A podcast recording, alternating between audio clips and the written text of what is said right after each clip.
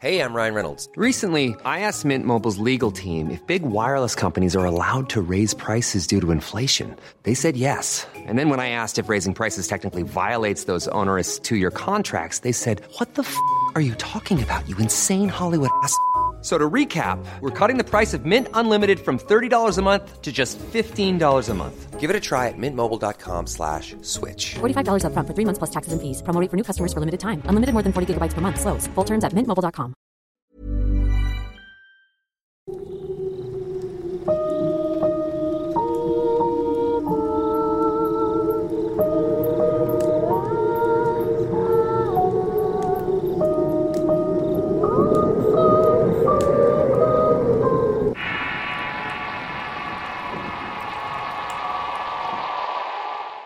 tal comunidad? Feliz inicio de semana a todos.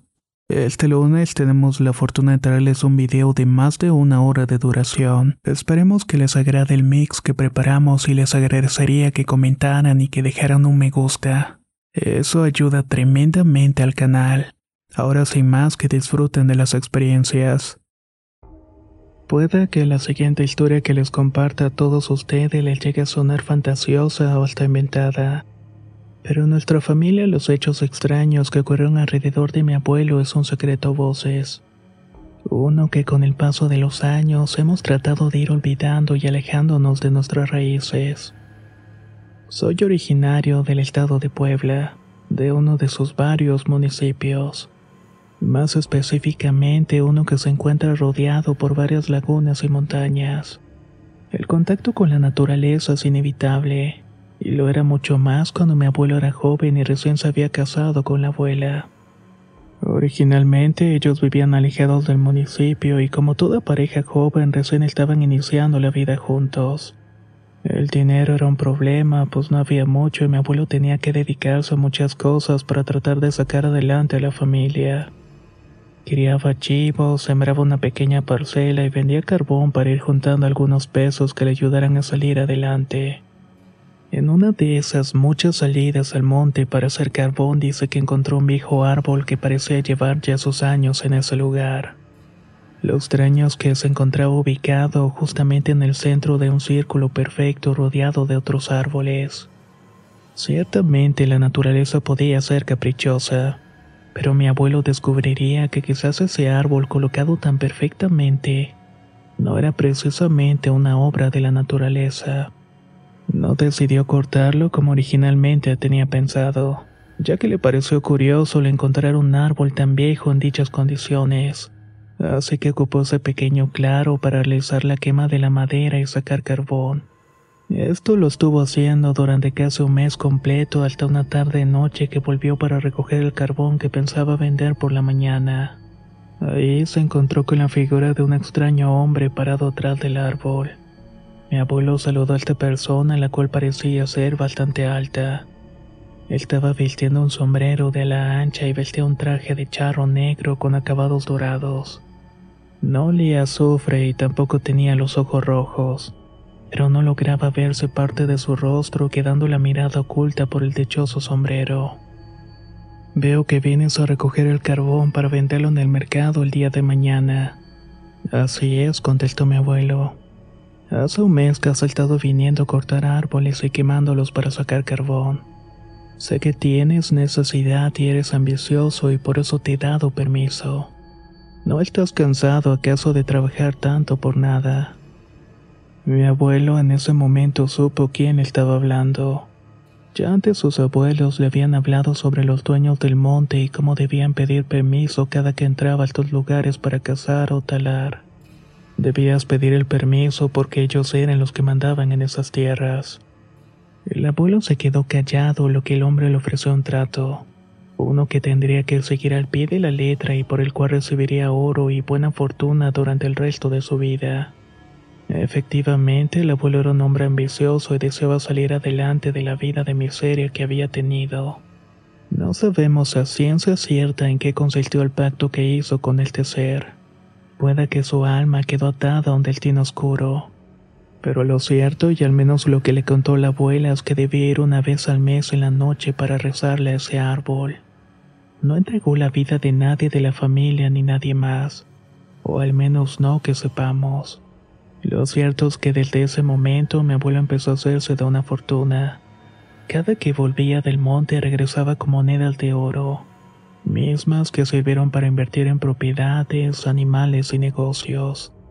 Estos fueron floreciendo con el paso del tiempo y fueron trayendo más prosperidad a la familia, la cual creció con cuatro hijos.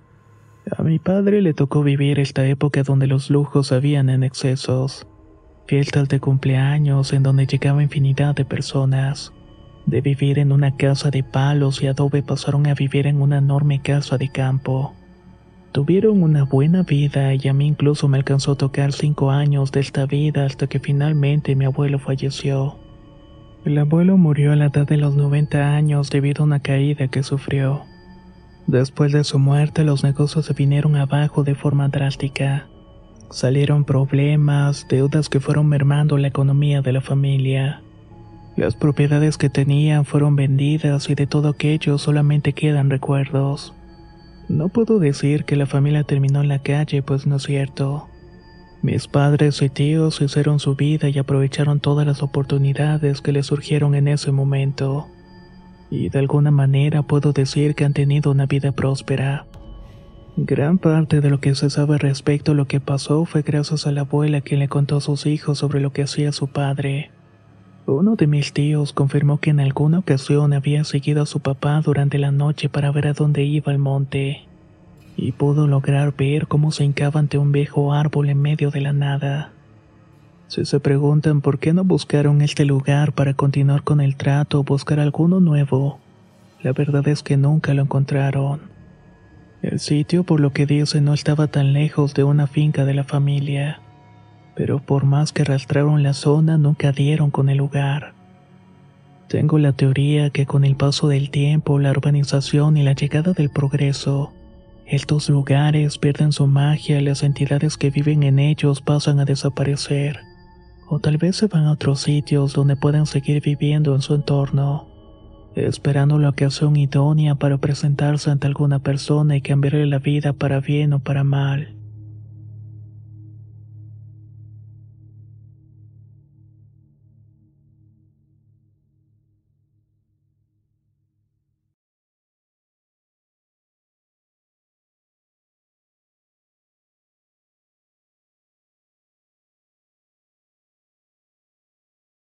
Lo que voy a contar pasó cuando tenía 12 años de edad. Serían las 2 de la tarde y mi madre me había pasado a dejar a la casa después de salir de la primaria. Ella tenía que hacer unos mandados todavía, por lo cual había que quedarme y no abrirle a nadie hasta que mi abuela volviera del mercado. Generalmente esta última era la que se encontraba en la casa a dicha hora y me recibía con la comida. Sin embargo, también había salido a hacer unos cuantos mandados. Así que me quedé esperando viendo la televisión un rato en lo que llegaba. Estaba embobada viendo las caricaturas cuando escuché desde el cuarto del final del pasillo a mi abuela que estaba preguntando si había llegado de la escuela y si tenía hambre. Ya llegué, abuelita. Estoy viendo la tele. Le grité. ¿Tienes hambre? Volvió a repetirme. No, todavía no, abuela. ¿Tienes hambre? ¿Tienes hambre? ¿Tienes hambre? Repitió como si fuera una especie de disco rayado con el mismo tono y cadencia. Me saqué de onda y me paré para ir al cuarto y estaba a punto de llegar y abrir cuando la puerta de la casa principal se abrió. Escuché a mi abuela avisando que había llegado del mercado. Inmediatamente salí corriendo hacia la sala para ver y en efecto mi abuela estaba entrando con las cosas de los mandados. Apenas haré la comida, hija, Sigue viendo las caricaturas en lo que termino.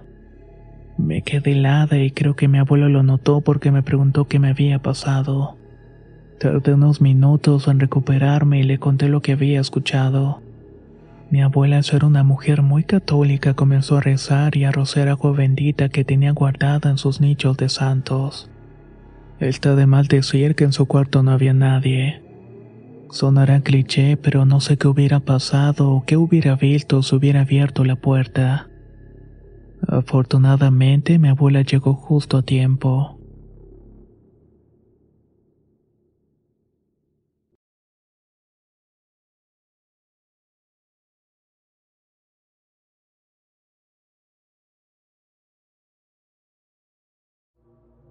La siguiente historia que quiero compartir le pasó a mi abuelo Rodrigo por allá del 2017. En ese entonces tendría unos 85 años de edad y había venido de Monterrey a la ciudad de Puebla para visitarme junto con mi madre. Tenía algo de tiempo sin verlo y me hacía muy feliz. Es extraño, pero conforme pasan los años tenemos mayor aprecio hacia nuestros padres y abuelos. Por algo la frase que ronda en internet acerca de que los abuelos sean eternos. En fin, una de esas tardes decidimos ir a la Plaza Angelópolis, la cual es muy conocida por diversas tiendas y restaurantes. Y justamente terminamos en uno de ellos para comer algo en familia y aprovechar el tiempo libre que teníamos.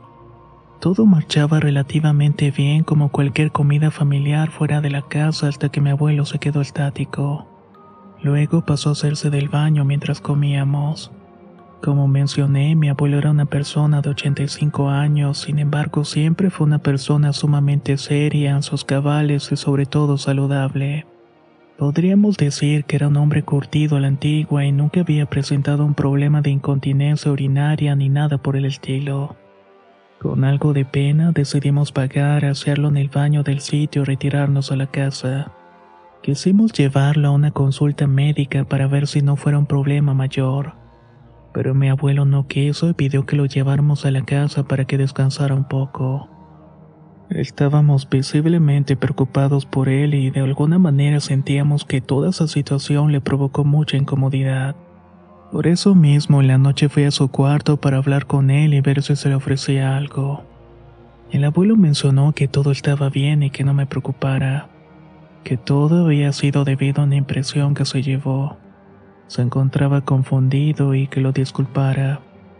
Cuando le pregunté qué lo hizo impresionarse, se quedó callado un ratito pensando y me dijo: No sé, mijo. Ya estoy grande, pero tengo buena memoria. Siempre la he tenido y sobre todo me acuerdo de los rostros de las personas que he conocido a lo largo de mi vida. En el restaurante, mientras comíamos, vi a una persona que se me hizo conocido. En su momento trabajó conmigo en ferrocarriles hace ya mucho tiempo atrás cuando apenas me había casado con tu abuela y apenas había nacido tu tío. Y me acuerdo mucho de él porque lo molestaban debido a sus preferencias. La gente así llamaba mucho la atención en aquellos tiempos, pero a él parecía no importarle. Una vez, de hecho, lo encontré haciéndole cosas a un tipo en la oficina cuando llevaba unos papeles. Cuando me vio me hizo el gesto con su dedo para que guardara silencio. Yo me asombré y me resultó medio grotesco, pero no dije nada y con el tiempo el chico se fue de la empresa y seguí con mi vida. Y entonces viste a un viejo amigo y eso fue lo que te puso así, le pregunté. Sí, así es, hijo. Estaba acompañado de otro joven como si nada y de hecho me hizo exactamente el mismo gesto de guardar silencio. Había notado que lo estaba viendo y también me reconoció.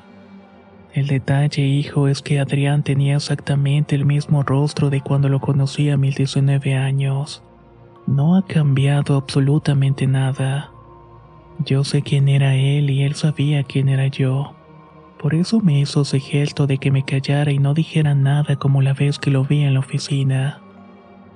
Mi abuelo falleció en el 2020 por causas naturales. De él quedan muy buenos recuerdos, pero esta historia es uno de esos recuerdos bizarros y extraños. Una coincidencia. Quizás esa sea la explicación más lógica que puede existir al respecto. Porque por más que escarbo, las ideas llegan, pero estas se van definitivamente en otras direcciones.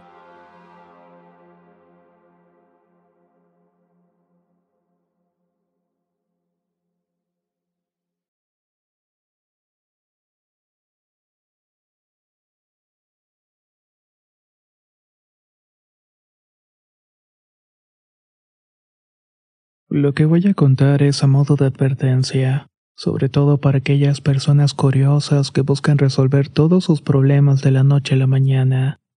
Justamente yo era una de esas personas. Probablemente el haber nacido en condiciones de pobreza fue lo que me generó una constante necesidad de tratar de salir adelante y se preguntarán, ¿qué tiene de malo querer superarse?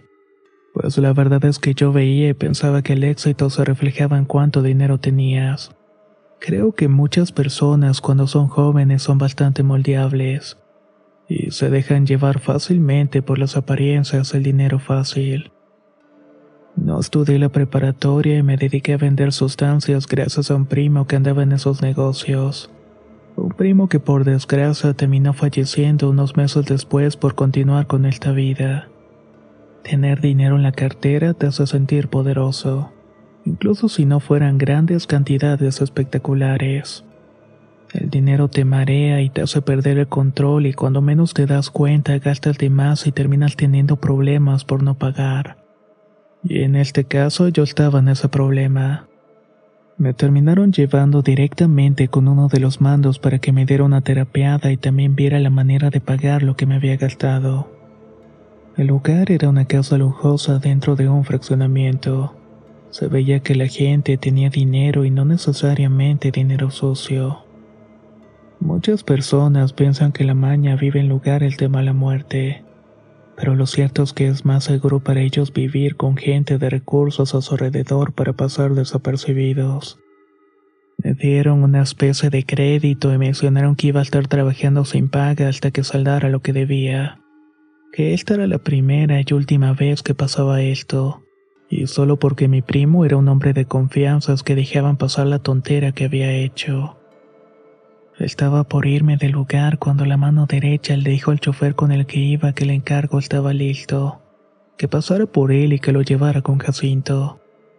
Que te acompañe el flaco para que no te dé miedo y se curta, le dijo mientras se iba riendo.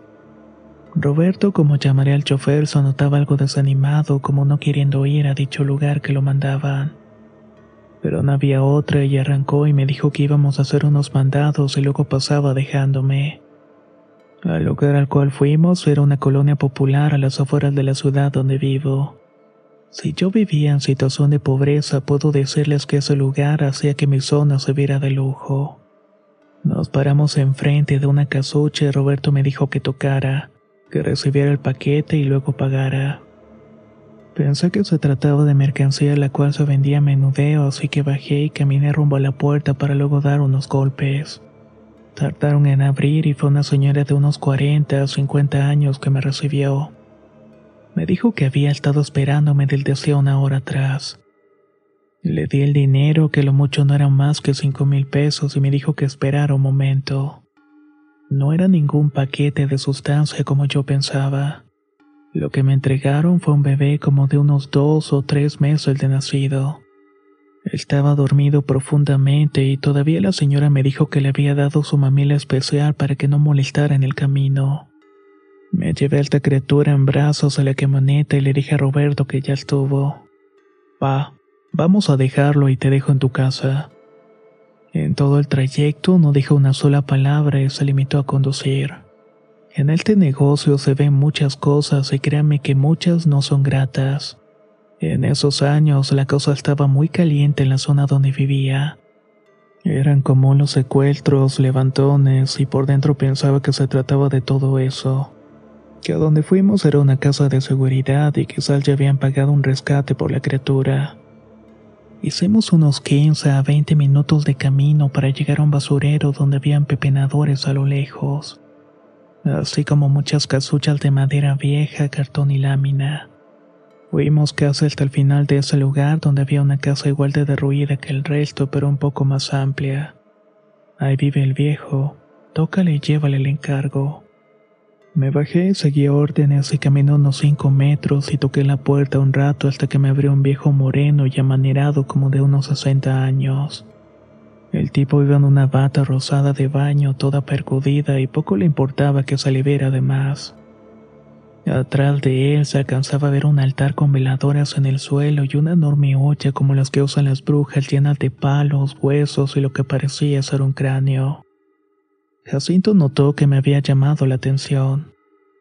Para el otro que no tenga trabajo te invito, me dijo burlándose chillonamente. Ya dámelo y vete, me dijo arrebatando el bebé de las manos, agregando que el encargo estaría listo en dos días para que pasaran por él. Tras esto cerró la puerta en mi cara. Volví a la camioneta con Roberto, quien le dije que en dos días se arrancó. Esta vez no se quedó callado como la anterior ocasión. A medio camino me dijo que el jefe creía en cosas de brujería y santería, que cada tanto iban por amuletos y protecciones con Jacinto. De alguna manera estos protegían al patrón y el dinero siempre fluía. Ahorita la cosa anda fea y por eso Jacinto le pidió al chamaquito. Sepa Dios qué va a hacer con él, pero no creo que sea nada bueno. Pero tampoco puede decirle nada porque es el jefe. Seguí trabajando unos dos meses más hasta que pagué mi deuda y me pude salir de todo el rollo gracias a que mi madre terminó enviándome con una tía al centro del país. La cosa se había puesto demasiado dura con el gobierno de Calderón en aquel tiempo. Por mi primo me enteré que el patrón había sufrido un atentado pero logró salvar su vida. Aparentemente los disparos ni siquiera lo rozaron, salvándose de una segura al darlo por muerto. Cosa que no pasó con Roberto y otras seis personas más que iban en la camioneta. No sé si ese amuleto que iba a ser Jacinto le funcionó a esa persona o simplemente fue muy buena suerte. Pero lo cierto es que las cosas que se hacen en este mundo pueden llegar a ser muy turbias, y no siempre se pueden librar de la mejor manera posible. Ahora cuento con 27 años y tengo dos hijos pequeños, y créame que me arrepiento de la vida que tuve en su momento, pero sobre todo me arrepiento de haber entregado ese paquete a Jacinto.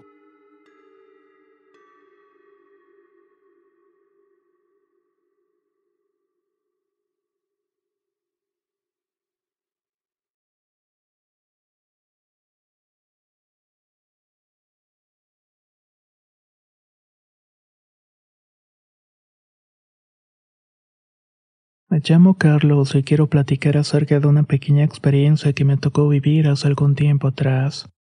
He vivido muchos años en la misma calle y barrio, por lo cual conozco perfectamente a la mayoría de las personas de la zona. Y ellas a su vez también me conocen desde pequeño. Justamente en alguna ocasión mientras estaba lloviendo a cántaros volví a casa en mi coche. Hace mucho me faltarían tres cuadras cuando alcanzo a ver a don Rubén. Este era el típico borrachín de la colonia, ese que siempre andaba oliendo alcohol o pedía fiado con la señora de la tienda para seguir la parranda. Pero pese a todo, este señor nunca fue una mala persona. Nunca se casó y quizás a quien le daba lata fue a su señora madre que tenía rato de fallecida. Así como su hermano menor con quien vivía y trabajaba atendiendo un pequeño taller mecánico. Retomando mi historia, lo alcanzo a ver y le pito el claxon deteniéndome unos segundos. Bajé la ventanilla para decirle que le tocó mojarse y de su parte recibí una contestación levantando la mano y sonriéndome. Venía empapado y si bien le pudiera haber dado un aventón, lo cierto es que estaba a escasos metros de su casa, por lo cual continué mi camino. Pasaron dos días y mi carro empieza a presentar unos pequeños fallos así que decidí llevarlo al taller mecánico de esa persona aprovechando que está de paso regresando del trabajo. Saludo a uno de los chalanes que se encontraba trabajando en otro vehículo y pregunto por don Rubén y don Ramiro.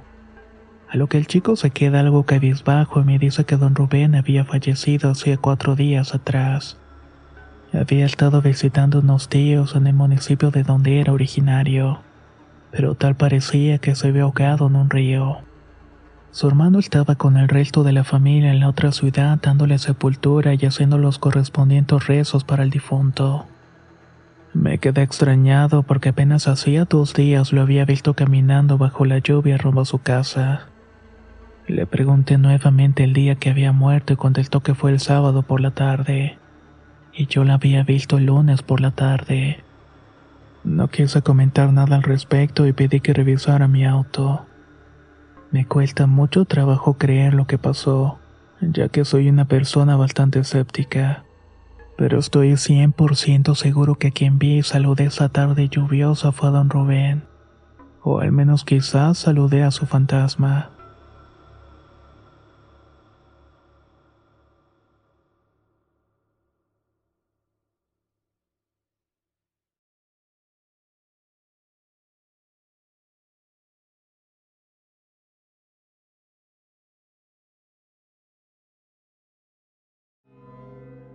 Hace un tiempo atrás escuché un recopilado de apariciones en carretera y recordé un evento extraño que me pasó por allá del año 2012.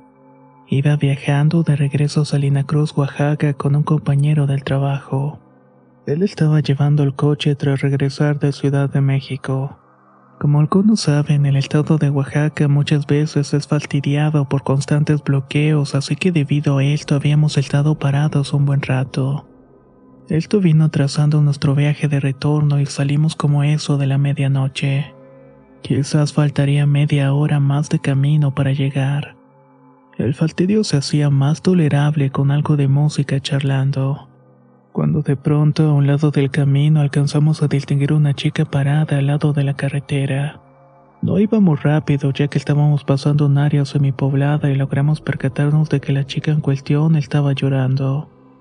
Con ciertas dudas paramos unos 30 a 40 metros más adelante y le dije a Lalo qué hacemos. No sé, parece que necesita ayuda, me contestó. Pero también puede que nos quieran asaltar. Checa bien que no haya nadie escondido y me echaré de reversa. Estos tramos por lo general estaban descampados, así que no había árboles o incluso hierba alta. No había ocultándose personas y lo verificamos antes y cuando bajé del automóvil antes de preguntarle a la chica qué le había pasado. La chica en cuestión era un mar de lágrimas y se encontraba algo golpeada con un vestido algo sucio y descalza. Le pregunté qué había pasado, pero apenas se podía hilar palabras. Una y otra vez repetía que quería ir a su casa y que la lleváramos a esta. Era obvio que se encontraba en estado de shock por lo que la subimos a la parte de atrás del asiento. Arrancamos el coche y tratamos de calmarla un poco, pero resultaba imposible. La chica continuaba llorando y repitiendo que la lleváramos a su casa. En mi mente y en la de mi amigo pensamos que quizás habían abusado de ella y la habían dejado tirada en ese lugar, y por esa razón había salido a pedir ayuda. La idea en sí era llegar a Salina Cruz, llevarla a la Cruz Roja y darle parte a las autoridades. Faltaba poco realmente y lo sabíamos por una gasolinera que vimos en donde habíamos cargado cuando nos fuimos a la ciudad hacía tres días. Decidimos parar y comprar unos cafés para ver si se calmaba la chica un poco. En este punto sabíamos que nuestra buena obra nos iba a costar un par de horas más despiertos. Bajé por los cafés y subí de vuelta y los repartí para continuar el viaje. Uno que se hizo bastante corto ya que Lalo le pisó el acelerador para llegar lo más rápido posible. Ni él ni la chica tomaron su café, pero al menos pude notar que la muchacha había dejado de llorar. Le iba a preguntar nuevamente para que nos dijera qué le había pasado cuando mi amigo me dijo que la dejara tranquila y que pronto llegaríamos. Cuando llegamos, los paramédicos dieron aviso a las autoridades. Estas llegaron para iniciar averiguaciones y mi amigo pasó primero y mientras tanto yo esperaba con la chica dentro de la Cruz Roja mientras la estaban revisando. Su nombre era Ivonne y contaba con apenas 16 años.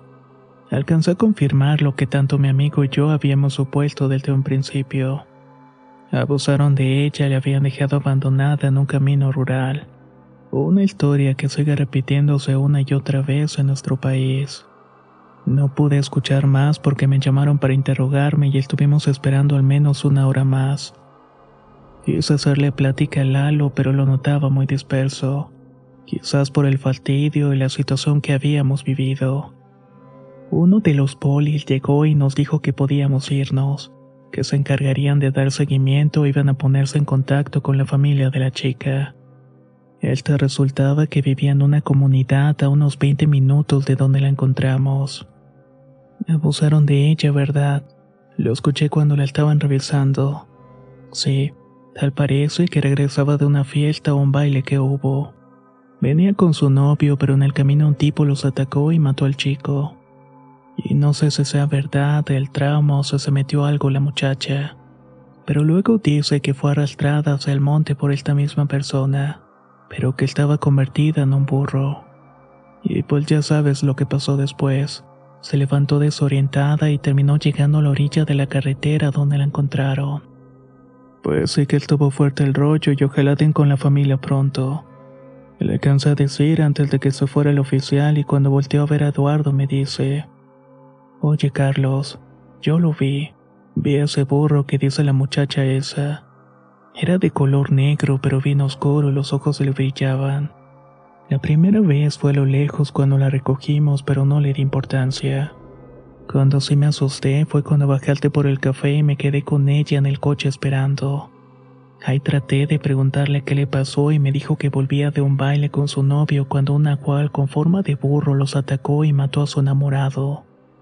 Me saqué de onda y no pregunté más. Esperé que volviera hacia lo lejos al momento en que su vista alcancé a ver ese mismo burro asomándose en una de las esquinas de las oficinas del fondo. Sé que era el mismo que vi cuando recogimos a la chica. Por eso pisé el acelerador y no toqué mi café hasta que llegamos a la ciudad. Eduardo estuvo nervioso un par de semanas y luego volvió a ser el mismo de antes. En lo particular no soy creyente de este tipo de cosas sobrenaturales. No vi ni percibí nada extraño, pero creo plenamente en lo que me contó mi amigo. Por lo que le dijo su abuela que en paz descansa en esa zona todavía hay merodeando por las noches. Y estos todavía se pelean los territorios y las mujeres. De esa chica y su extraña y lamentable historia no supimos nada más al respecto. Y puede que sea mejor de esta manera, pues dice que cuando indagas de más en estos asuntos, cosas muy extrañas comienzan a ocurrirte.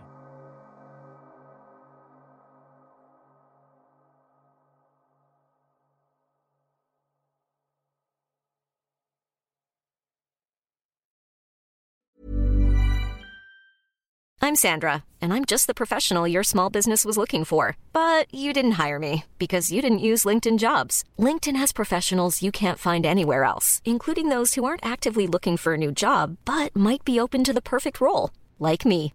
In a given month, over 70% of LinkedIn users don't visit other leading job sites. So if you're not looking on LinkedIn, you'll miss out on great candidates like Sandra. Start hiring professionals like a professional. Post your free job on linkedin.com/people today. Cool fact a crocodile can't stick out its tongue. Also, you can get health insurance for a month or just under a year in some states. United Healthcare short term insurance plans, underwritten by Golden Rule Insurance Company, offer flexible, budget friendly coverage for you. Learn more at uh1.com.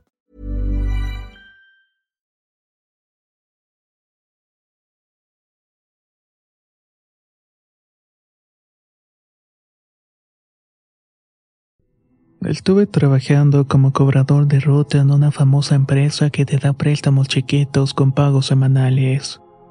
Muchos de los que son de México probablemente sabrán a qué empresa me estoy refiriendo. Mi ruta era dentro de una pequeña ciudad que se encuentra en el norte del país.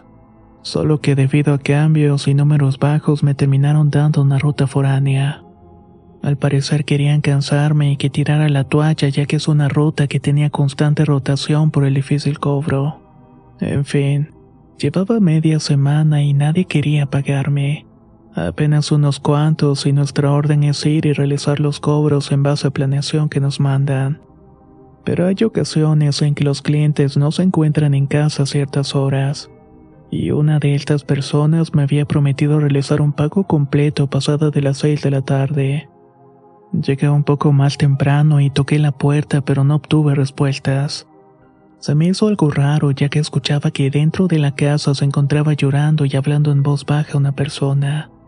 Volví a tocar y me atreví a asomarme por una de las ventanas laterales y solamente alcancé a ver una persona de baja estatura cubierta con un manto negro. Toqué la ventana pensando que tal vez había alguien dentro y habían dejado el dinero con ella pero esta persona seguía totalmente en su rollo ignorándome por completo. Regresé y me tocó esperar y faltaban como unos 15 minutos. Ahí fue cuando se me acercó una persona de 70 años para preguntarme quién buscaba. Le dije que había llegado a buscar a la señora Ramírez por un pago que iba a realizarme.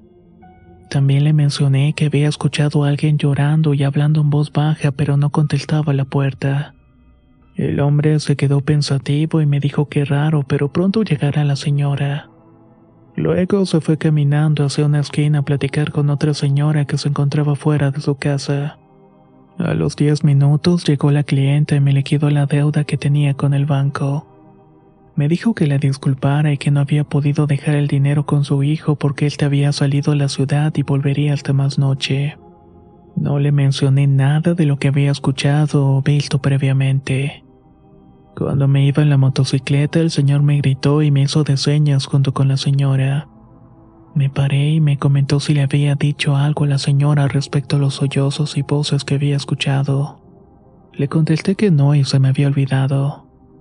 La señora me preguntó si había visto quién estaba llorando dentro de la casa y mencioné que parecía ser una mujer de baja estatura cubierta con un manto negro. No cabe duda que la señora todavía no descansa en paz. Mencionó a la mujer y me saqué de onda, pero luego pregunté a quién se refería. La señora me contó que hace unos cinco años atrás falleció el padre de la señora Ramírez. A raíz de eso, su madre quedó sola ya que su única hija y nieto vivían en la ciudad. La señora no aguantó la tristeza y terminó tomando la vía fácil ingiriendo veneno para ratas. La casita esa quedó abandonada un tiempo hasta que su hija volvió a separarse de su marido. Ahí trajo a su hijo a vivir con ella para ahorrarse la renta. Lo raro, dijo el señor, es que cuando las personas pasaban cerca de la casa cuando ésta estaba vacía, decían haber escuchado sollozos y alguien hablando en voz baja. Nunca se entendía qué estaba diciendo, pero parecía que estuviera rezando. Pero cuando las personas asomaban no veían a nadie adentro. Nunca le dijimos a doña Ramírez esto ya que extraña mucho a su mamá. Pero a su hijo sí le contamos al respecto y lo que nos sorprendió fue su respuesta. Nos mencionó que nunca ha escuchado a alguien llorando ni voces. No pasa nada sobrenatural en la casa o al menos no cuando alguno de ellos se encuentra dentro. Me despedí y me quedé pensativo al respecto de lo que me estaban contando. Quizás aquella señora está rezando y sufriendo para expiar lo que hizo en vida ella misma. Pero al mismo tiempo se siente feliz cuando su familia se encuentra con ella cada tarde en aquella casa.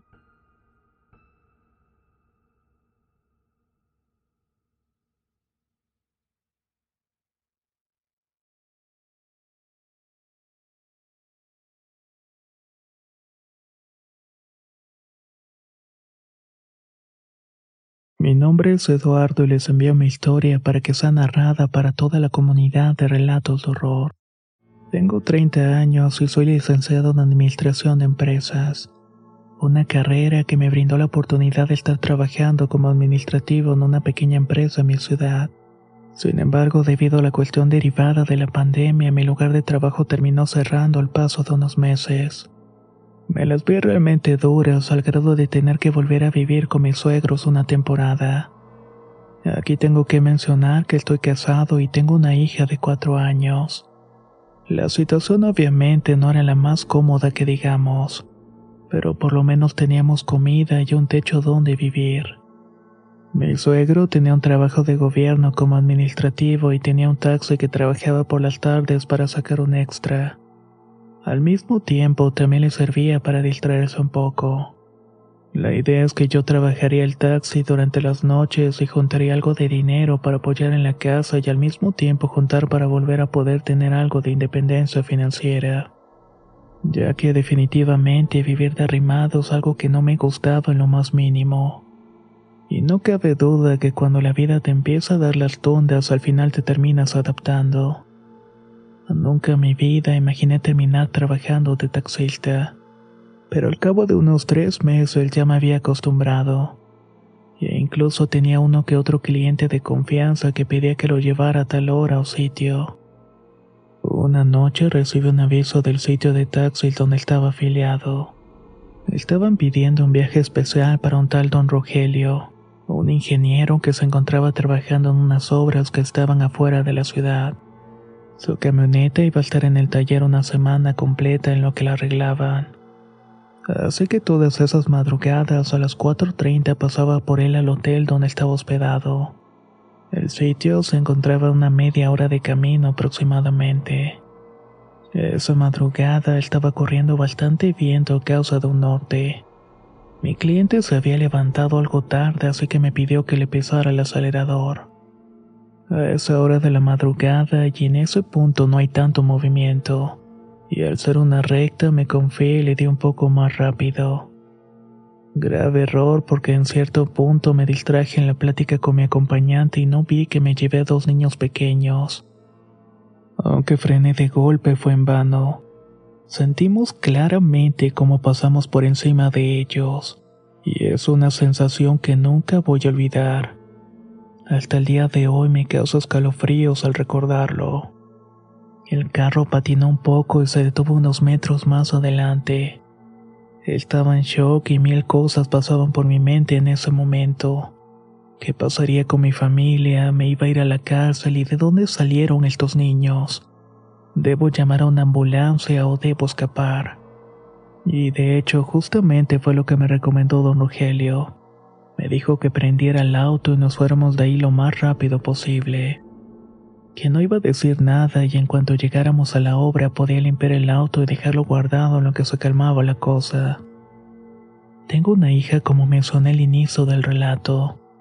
Y lo pensé mucho y pensé qué pasaría si su padre se iba a la cárcel. Iba a prender el auto para irme cuando algo me dijo que no lo hiciera y bajar a ver lo que había hecho por una distracción. Hasta ese momento ninguno de los dos habíamos tenido el valor de voltear a ver cómo habían quedado los cuerpos. De hecho, todo estaba a oscuras cuando me bajé. No seas pendejo, vámonos, mijo, me dijo mi acompañante. Prendí la lámpara de mi celular y avancé tembloroso un par de metros, pero nada. En el lugar donde se suponía que debían estar no había nadie. Era imposible que hubieran salido volando ya que sentí como el vehículo les pasó por encima.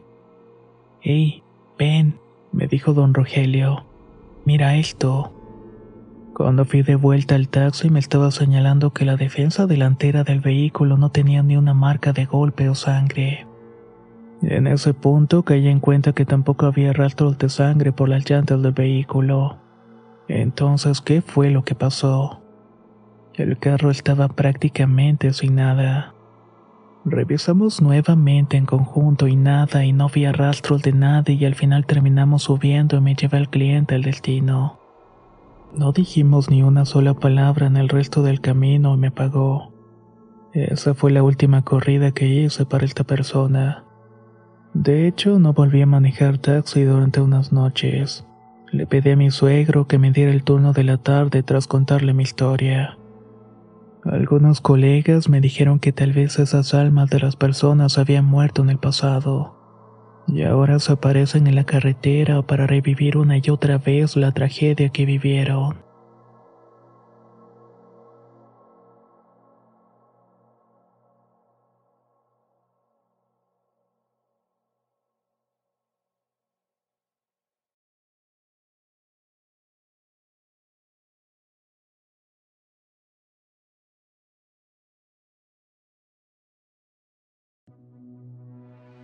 Esta experiencia que quiero contar no ocurrió en un solo sitio, sino más bien fue en una zona que se encuentra conformada por varios hoteles.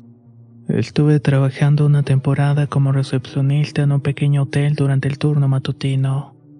A mí en lo particular nunca me pasó nada, así que lo que voy a relatar son eventos que le pasaron a otras personas. Una de estas fue alguien que anteriormente se había hospedado en el hotel Quizás era su tercera o cuarta vez que volvía, por lo cual lo saludé con algo de confianza. Y quizás fue esa misma confianza que le demostré que me mencionó que por favor no le diéramos la habitación del último piso. Esta habitación en particular era para hospedar a varias personas, pero cuando no había tanta disponibilidad se le rentaba parejas o personas individuales por un costo menor. Era el último cuarto en el último piso, por lo cual se podía decir que pasar la noche ahí era relativamente tranquilo. Le contesté a esta persona que no tenía detalle, y aún contábamos con habitaciones en la primera planta. Pero me llamó la atención que negara irse a una habitación más amplia, por lo cual le pregunté si dicho cuarto tenía algún problema para reportarlo con los dueños.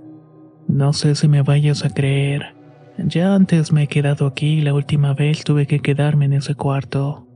Me pareció bien al principio, pero durante la madrugada alcancé a ver a una mujer pálida como papel blanco asomándose en una de las ventanas. No sé qué era, pero había un frío insoportable como si hubiera aire acondicionado en el cuarto. No me quiso levantar porque me dio miedo y mejor me volteé para no seguir viendo a aquella mujer. Y después de un rato por fin me quedé dormido. Se me hizo bastante raro y aunque no quise comentárselo a los dueños, siendo sincero era la primera vez que escuchaba algo parecido. Aunque comentando con otro compañero que se encarga del turno nocturno me contó que anteriormente en uno de los cuartos del hotel habían encontrado un ritual de santería. Habían veladoras, esencias y figuras entre otras cosas que se utilizaban para dichos rituales. En esa ocasión sí le avisaron al dueño y fueron a revisar. No movieron nada y decidieron llamar a una conocida que sabe un poco acerca de esas cosas. La señora les dijo que parece que era un ritual para poder viajar a salvo o pedir protección. Cuando volvieron los huéspedes pidieron que desalojaran y limpiaran todo lo que habían hecho.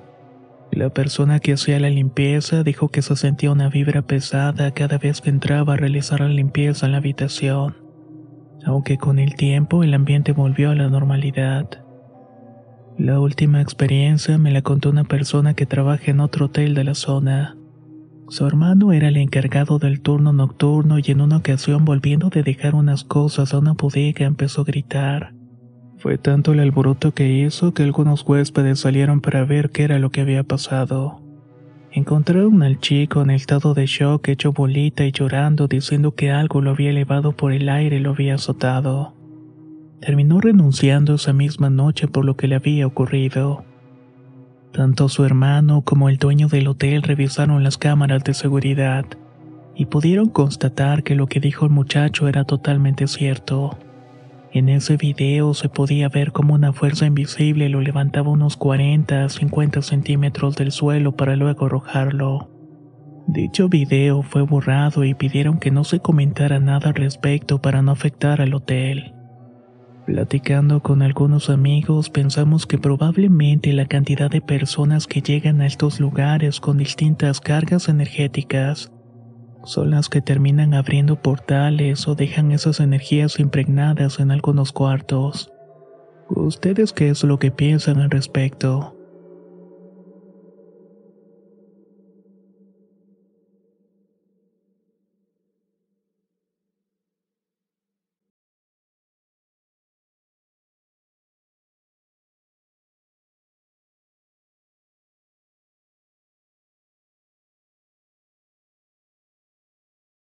Me llamo Laura y tengo 27 años y no me gustan para nada los gatos. O más bien no confío en ellos. Y si bien pueda que muchas personas los tengan como mascotas desde que mi tía me contó una historia hace ya más de 20 años atrás, estos animales dejaron de estar entre mis preferidos. En aquel tiempo era una niña cualquiera y mis padres tenían que trabajar por la noche en una maquila. Habíamos tenido una muy mala racha económica Así que tanto mi madre y mi padre se están esforzando para salir adelante con unas deudas. Mi tía era la encargada de cuidarme por las noches y llevarme a la escuela temprano por una temporada. Justamente un tiempo la cosa marchaba bien hasta una mañana que la encontré bastante distraída a la hora del desayuno. Fue raro porque por lo general ella me llamaba cuando el desayuno estaba listo. En esa ocasión fui yo la que fue directamente al comedor sin que nadie me llamara. Mi tía se disculpó y la mañana continuó igual hasta la tarde cuando regresó. Al momento de llegar no perdió el tiempo para ir al cuarto a hablar con mi mamá. Yo me encontraba con los ojos cerrados y seguramente pensaron que estaba durmiendo, así que fue cuando le contó lo siguiente. He traído agua bendita para arrojar en la casa. Miriam, no me vas a creer lo que me pasó y puedes tacharme de loca pero te juro que escuché a dos gatos hablando entre ellos. ¿Cómo que dos gatos hablando entre ellos? dijo mi mamá algo asombrada. Hoy en la madrugada me desperté un poco más temprano de lo normal. Me fui a la cocina a prepararme un té y no prendí la luz ni nada y me quedé sentada en la mecedora que da al patiecito. Ahí fue cuando escuché la voz de dos personas arriba del techo. Estaban hablando sobre los vecinos de al lado y sobre un señor enfermo que tiene una tienda a unas cuadras de aquí. Te juro que pensé que eran ladrones, pero era imposible que estuvieran arriba del techo de láminas en que este no se viniera abajo. Me animé a asomarme y lo hice lentamente y al momento de levantar la vista hacia el techo, lo que vi fue a dos gatos. Estos se me quedaron viendo por un momento y luego se fueron corriendo en sentidos contrarios. Ellos eran los que estaban platicando, te lo juro. No pude estar tranquila en todo el día y por eso pasé por un poco de agua bendita para rociarla en la casa. Mi madre trató de tranquilizarla un poco y ambas se pusieron a rezar y a echar agua bendita por la casa. A mí en ese momento no me pareció tan aterradora la historia, pero sí curiosa. Quizás porque era pequeña y desconocía muchas cosas. Pero con el paso del tiempo escuché hablar sobre brujas y nahuales. Personas que podían convertirse en animales para hacer sus fechorías. Y de esa manera fui atando cabos con esta historia. Probablemente no eran gatos normales.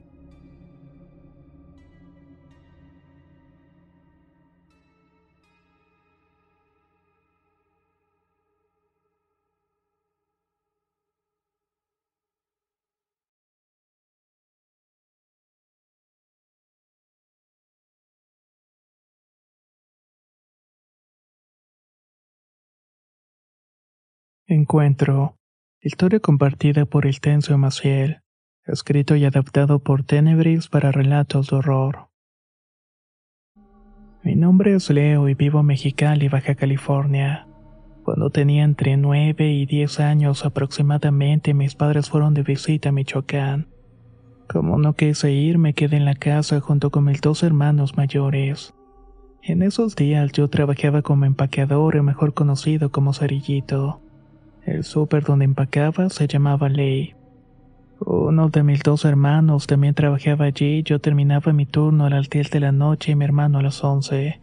Cuando nos tocaba coincidir lo esperaba para regresar juntos a la casa, pero a veces me iba solo.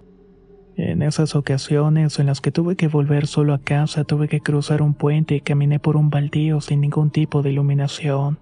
Iba siguiendo esta ruta cuando a lo lejos vi a una mujer. Llevaba puesto un vestido blanco y tenía el cabello largo y negro que le cubría la cara. O al menos no recuerdo haberle visto el rostro.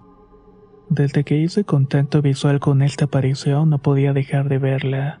Era como si la ligereza de su cuerpo fuera un imán que me atraía irremediablemente hacia ella. Yo parecía no tener voluntad propia hasta que me crucé con un pequeño árbol que me obstaculizó mi vista. En ese momento pude reaccionar y correr sin detenerme hasta la casa de unos vecinos. Sin tocar la puerta entré directamente hasta encontrarme con el último cuarto. Los vecinos fueron a ver qué estaba pasando y dicen que notaron que yo tenía la cara blanca y pálida. Algo que les llamó mucho la atención al ser yo de piel morena. Me preguntaron qué había pasado o qué era lo que tenía. Yo no podía hablar porque las palabras se me atoraban en la garganta. Lo único que pude decirles es que me dejaran quedar en su patio hasta que mi hermano mayor pasara del trabajo. Obviamente ellos no me dejaron solo, un gesto que agradezco bastante hasta el día de hoy. Y un dato interesante es que ellos son cristianos devotos.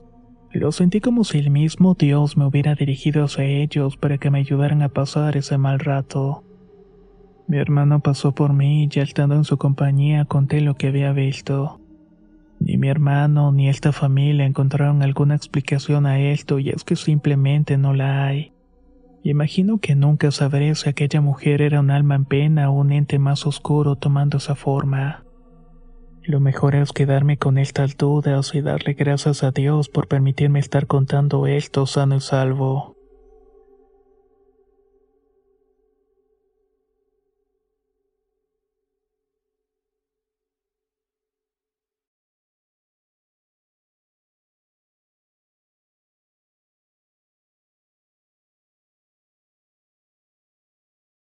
Voces. Historia basada en una experiencia anónima. Escrito y adaptado por Tenebris para relatos de horror. La historia que me gustaría compartir con ustedes es un poco corta, pero cuando me ha tocado revivirla realmente me llena de terror. Ya había pasado algo de tiempo desde la última vez que pasó, por lo que creí que ya no volvería a repetirse esta situación pero justamente hace un par de días volvió a ocurrir. Por muy cliché que suene, pasó a las 3 de la madrugada. Justo a esa hora iba a acostarme a dormir cuando comencé a escuchar voces. Parecía de dos o tres hombres centrados en los 50 y 60 años. Es difícil entender lo que dicen porque hablan demasiado rápido y pareciera que algo les estuviera cubriendo la boca.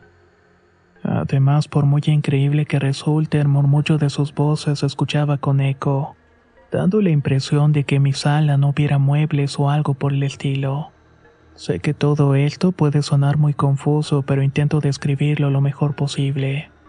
Por todos estos detalles es difícil entender lo que están diciendo y cuando me ha tocado escucharlo prefiero ignorarlo porque no es bueno que los espíritus sepan que los escuchas. He tenido la oportunidad de presenciar esto al menos en cinco ocasiones, y la plática siempre parece ser amena y alegre. Es como si estuvieran de fiesta, y aunque la charla se escuche así, la verdad es que el ambiente se pone muy pesado e incómodo. Esta última vez que los escuché cometí un error. En lugar de pensar la frase y están de nuevo esas voces, lo dije en voz alta y seguido de esto me puse a hacer una oración para intentar ahuyentarlos. Porque normalmente bastan algunas oraciones o plegarias para liberar estas presencias. Solo que en esta ocasión ya eran las 3.33 de la madrugada, justamente con esa exactitud. Esto me dio pavor, pues puse mucha atención en lo que dicen y ahora las voces se preguntaban entre ellos si los había escuchado. Esta fue la primera vez que entendí cada palabra de sus murmullos, y me dio muchos escalofríos cuando escuché. Les dije que sí nos estaba escuchando, se los dije.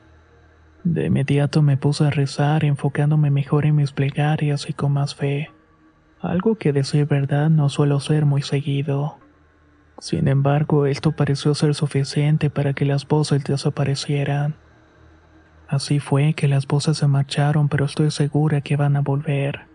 Me llama mucho la atención lo que pueda estar pasando.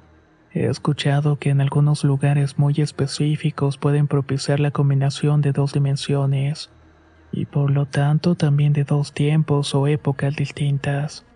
Esto me lleva a pensar que tal vez los antiguos dueños de la casa aún la habitan al mismo tiempo que yo. Y si fuera así, entonces no podrían verme y me ha quedado claro que lo pueden hacer. Otra teoría es que se trata de espíritus que no han podido encontrar su descanso y se han quedado en mi casa. Si esto fuera verdad, entonces quizás en algún momento me van a pedir ayuda. Sé que mi relato no es muy aterrador pero a mí me eriza los cabellos de la nuca cuando me ha tocado vivirlo. Y si sé algo mal de estas misteriosas voces, créame que se los voy a hacer llegar.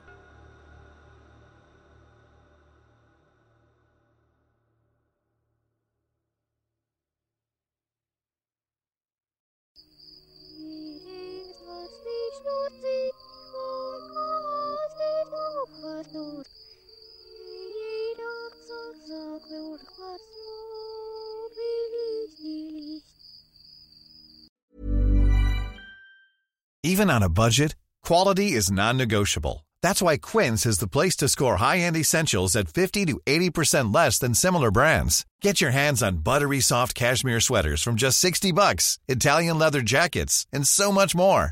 And the best part about Quince, they exclusively partner with factories committed to safe, ethical, and responsible manufacturing. Elevate your style without the elevated price tag with Quince. Go to quince.com slash upgrade for free shipping and 365-day returns.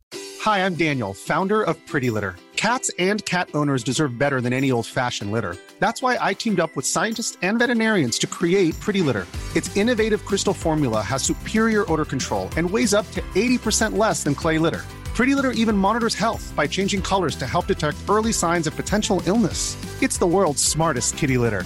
Go to prettylitter.com and use code ACAST for 20% off your first order and a free cat toy. Terms and conditions apply. See site for details.